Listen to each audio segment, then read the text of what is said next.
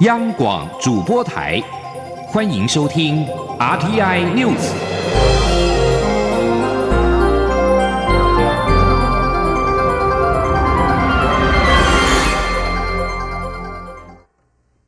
各位好，我是主播王玉伟，欢迎收听这节央广主播台提供给您的 RTI News。今天是二零一九年一月十二号，新闻首先带您关注。准行政院长苏贞昌展开内阁团队人事布局，他在十一号陆续约见现任官员和征询人选。根据了解，基于稳定经济考量，苏贞昌约见财经四个部会首长之后，决定国发会主委陈美玲、经济部长沈荣金、财政部长苏建荣与经管会主委顾立雄全数留任。台北市美国商会十一号发布新闻稿表示，支持陈美玲留任，希望能够继续改善台湾的投资环境。至于外界关注的教育部长人选，由科技部长陈良基转任的规划大致底定，而外传农委会主委将由代理副主委陈吉仲征除，则未获证实。另外传出环保署副署长张子静可能接掌环保署长，该人士则表示尚无环保署长人事的进度。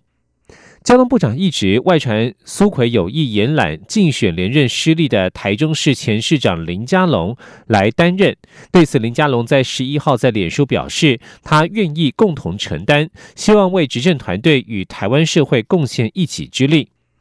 另外，文化部长郑丽君在脸书表示无意留任，希望回到民间，以自己的方式为台湾尽一份心力。党政人士也指出，苏贞昌在昨天晚间与郑丽君会面，强力未留郑丽君，希望能够留任。行政院十四号上午将举行联合交接典礼，苏贞昌本周末也会马拉松约见和征询内阁人士。党政人士指出，会利用每一分每一秒，务必要在走马上任之前完成内阁团队布局。而文化部长郑丽君十一号在脸书上宣布，随着行政院院长赖清德内阁总辞，他也决定离开政府，重返民间。对于郑丽君请辞，许多影视界与文化界人士感到相当惋惜。国家表演艺术中心董事长朱宗庆认为，如果郑丽君此时离开，是台湾文化艺术发展的一大损失。前天央广记者江昭伦的采访报道。文化部长郑丽君宣布将离开文化部长一职，让许多人感到很压抑，就连文化部所属同仁都感到很意外。国表艺董事长朱宗庆听闻此一震撼消息，也在脸书上发表感想。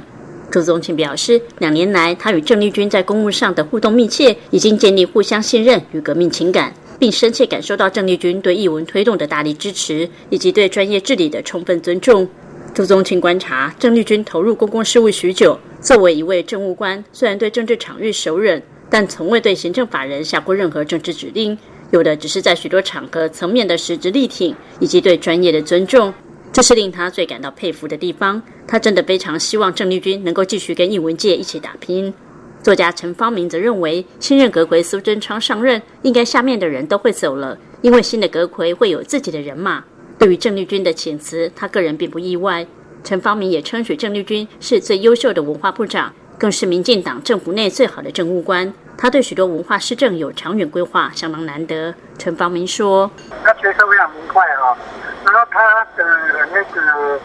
啊文化的那个规划呢，都有长远的眼光。所以这一点，呃，当很少人有这样对台湾那么熟悉的。他可能是台湾所有的文化单位他都跑遍了吧。”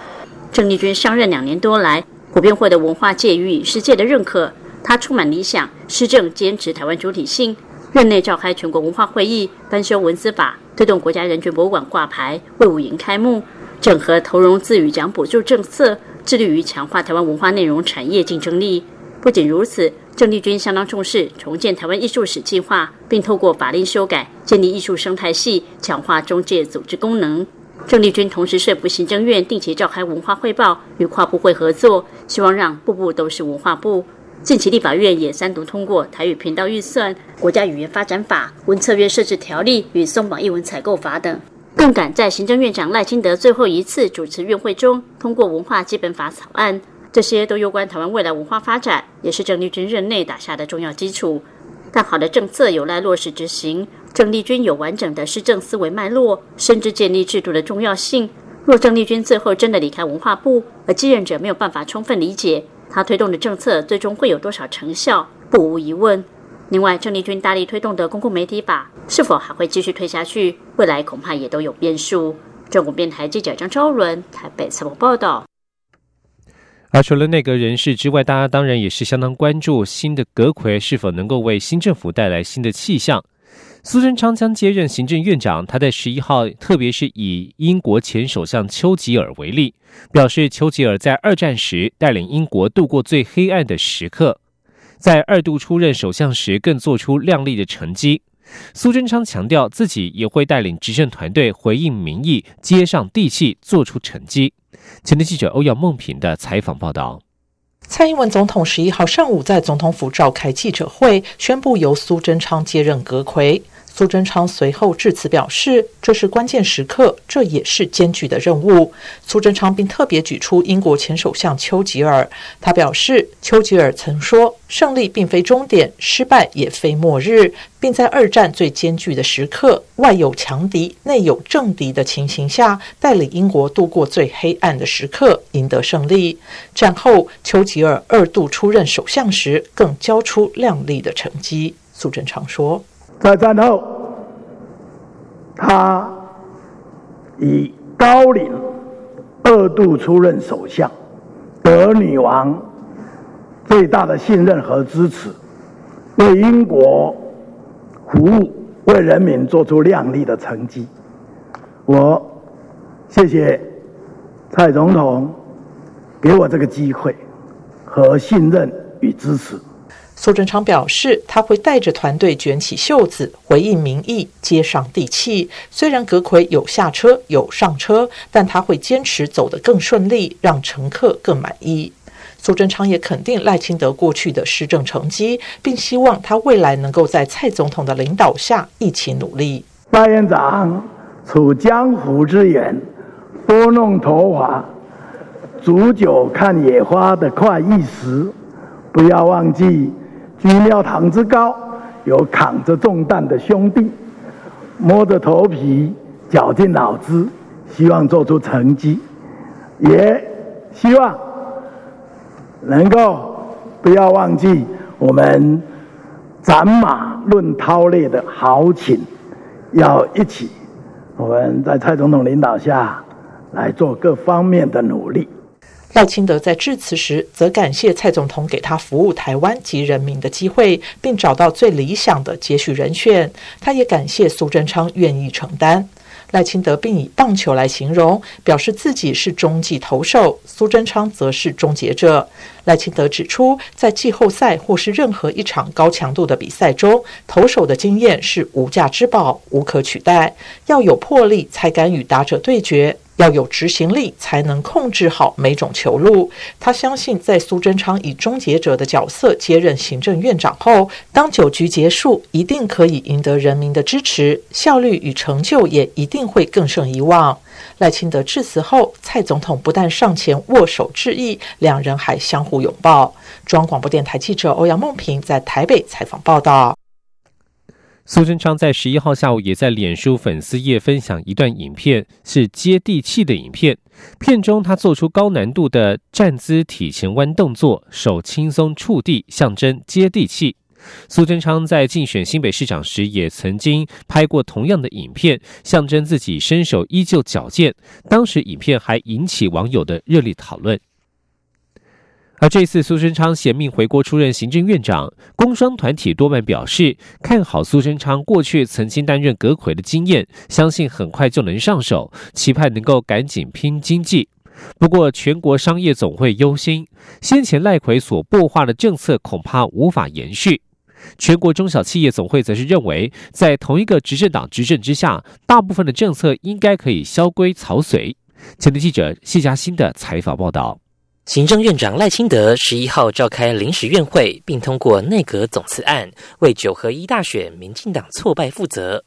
稍晚，蔡总统也宣布由苏贞昌接任行政院长，这是苏贞昌魁违近十二年后回国组阁，备受各界关注。工商团体方面，包括全国商业总会理事长赖正义、全国中小企业总会理事长李玉佳受访皆认为，以苏贞昌过去曾阻隔的经验，应可很快就上手，并希望新内阁团队尽早到位，提出振兴经济、改善企业经营环境等政策。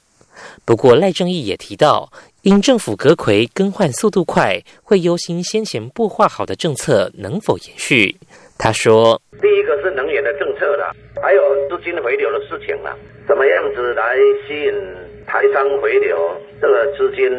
税的问题要怎么来处理减免，或是给他们能够回台湾如何来应用？”后来讲是要跟财政部讨论，那不知道后来讨论结果怎么样？但至少已经沟通到一半了嘛，那要重来了。李玉佳则持不同看法，他认为应属同一个执政党，大部分政策应可萧规曹随，如有需要修改之处，相信苏贞昌也会听取产业意见，因此前后任阁魁的政策走向应不至于差距过大。赖正义呼吁新内阁团队要重视两岸关系，同时也要持续争取加入跨太平洋伙伴全面进步协定 （CPTPP）。李玉佳期盼新内阁在中小企业面临的税务、经营环境变化等挑战，能给予政策支持。中央广播电台记者谢嘉欣采访报道。而学者是怎么看新的内阁呢？目前，大部分的学者对于苏贞昌担任阁魁，则是多半以正面来看待，但是也点出苏贞昌未来将会有三大挑战。师大政治研究所教授范世平以内外环境分析进行指出，其一是蔡英文总统是否愿意释出人事权，从部会首长到国营事业人士，都让苏贞昌有组自己团队的空间。其次，他以行政院传出分享红利的放话消息为例，认为要扭转纪律混乱的行政团队也会是重大挑战。而第三项挑战，则是苏贞昌是否有办法明快回应，期待经济要快速发展，而且要面对耐心有限的社会大众。建行科技大学教授严建发则是认为，在短时间之内用明确做法回应人民有所质疑的政策，会是苏贞昌重要的起手式。他以一例一休、继职与高等教育发展问题为例，指劳动部长、教育部长的人选会是令社会有感的具体表现。民进党新任党主席卓荣泰上任之后，在十一号首度与媒体进行查询，并且提出立委补选目标为“保三抢三”，也就是要保住台北、台南及新北这三席原本民进党的席次。若是能够再抢下台中、彰化这两席，将会是民进党的一剂强心针。而金门这一席，则是还太遥远，还在观察动向。前天记者刘玉秋的采访报道。民进党新任党主席卓荣泰日前宣誓就职后，随即到民进党台北、台中党部准备人力全力为立委补选备战。卓荣泰十一号与媒体查叙时，也对于立委补选提出总目标为保三抢三，也就是保住台北、台南、新北这三席，原本就是民进党的席次，这是基本要求；而台中、彰化这两席原是国民党的席次，若能取得胜利，将会是一剂强心针。民进党会更火药。至于金门这一席，则因党内目前无人表态参选，卓荣泰认为比较遥远，民进党还在观察动向。而卓荣泰日前表示，会致力推动党务改革，将民进党打掉重练，打造成服务型的民进党。卓荣泰与媒体查叙时也强调，未来会调整党中央政策会的功能，希望党不要只是个选举机器。府院党间讨论政策时，也会提出党的看法，但这不是对立，而是希望加强政策论述。同时，他也会先把党部主管的空缺补上，但其他大部分在线上的则不会动。否则，等于是把战斗团队重新调整，并不适当。外界也关注民进党二零二零总统大选及立委提名布局时程。卓荣泰说，以往总统初选惯例是在三四月举行，但今年三月间还有立委补选，他希望补选后一个月完成，但还需与中常会沟通商量。至于立委提名以及与其他政党的竞合关系。卓荣泰说，各种合作都应该去尝试，但要在国家总体目标一致的情况下去做。他希望在五六月间处理立委提名，该决定的时候就要决定，不要拖太久，以免双方努力太久却无法挽回。中广电台记者刘秋采访报道。而对于新内阁，民进党新任党主席卓荣泰与媒体查叙时表示，苏贞昌向来治军严谨，效率很高，期许苏贞昌带领新的内阁团队能够展现真正强而有力的一面。民进党中央也会全力协助做好中央与地方的沟通桥梁。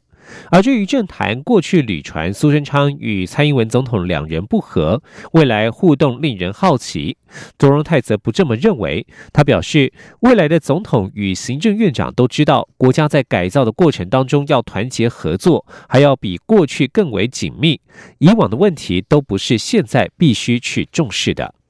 这里是中央广播电台，这里是中央广播电台。台湾之音，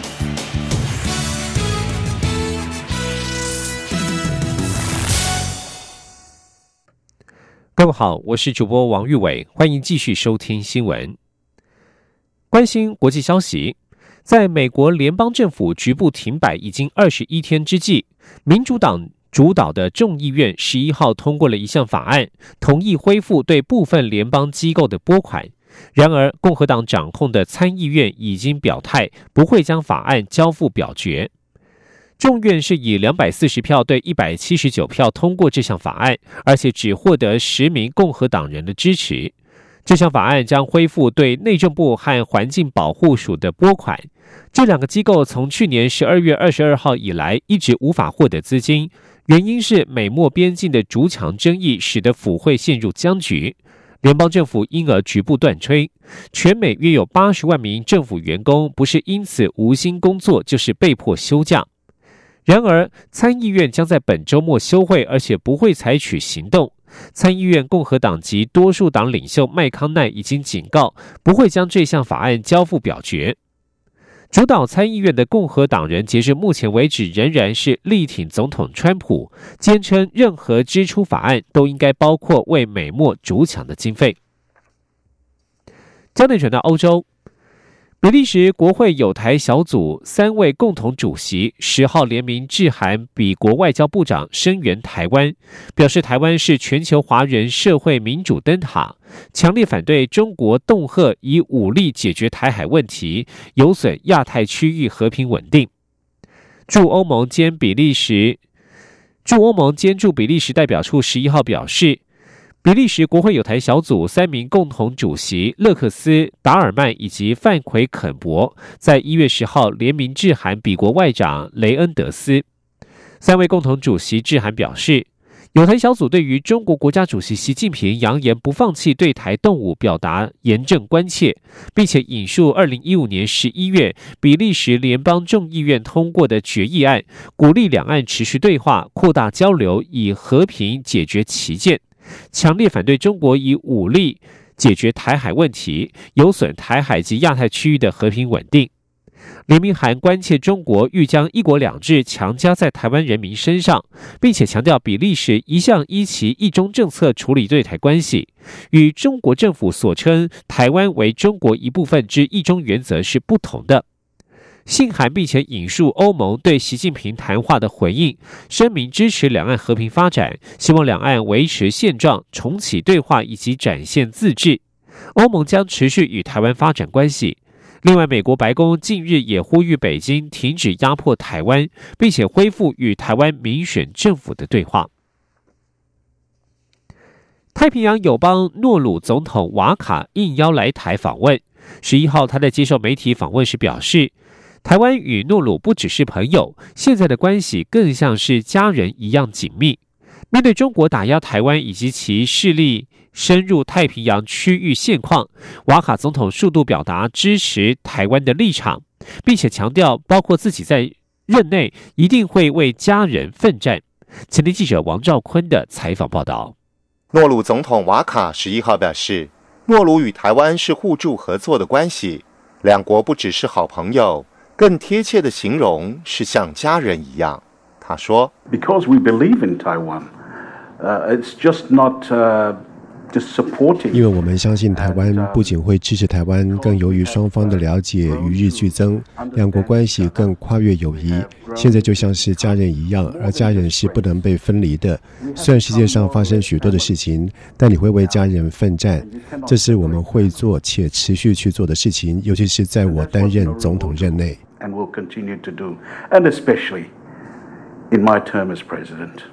中国势力近几年大举进入太平洋岛国，瓦卡总统说明中国影响力确实在持续扩大，他对此表达忧心。但瓦卡总统强调，诺鲁绝对不会受到诱惑，承诺会坚定支持台湾，并反对中国一国两制主张。他说：“These are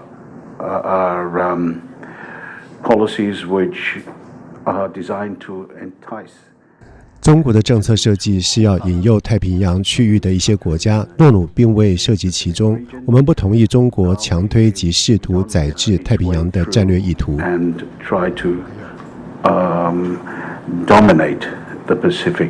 瓦卡总统另外提到，诺鲁与台湾之间的农业、医疗、人才交流等领域合作计划，除表示感谢外，也认为互惠互助的合作关系将会持续提升。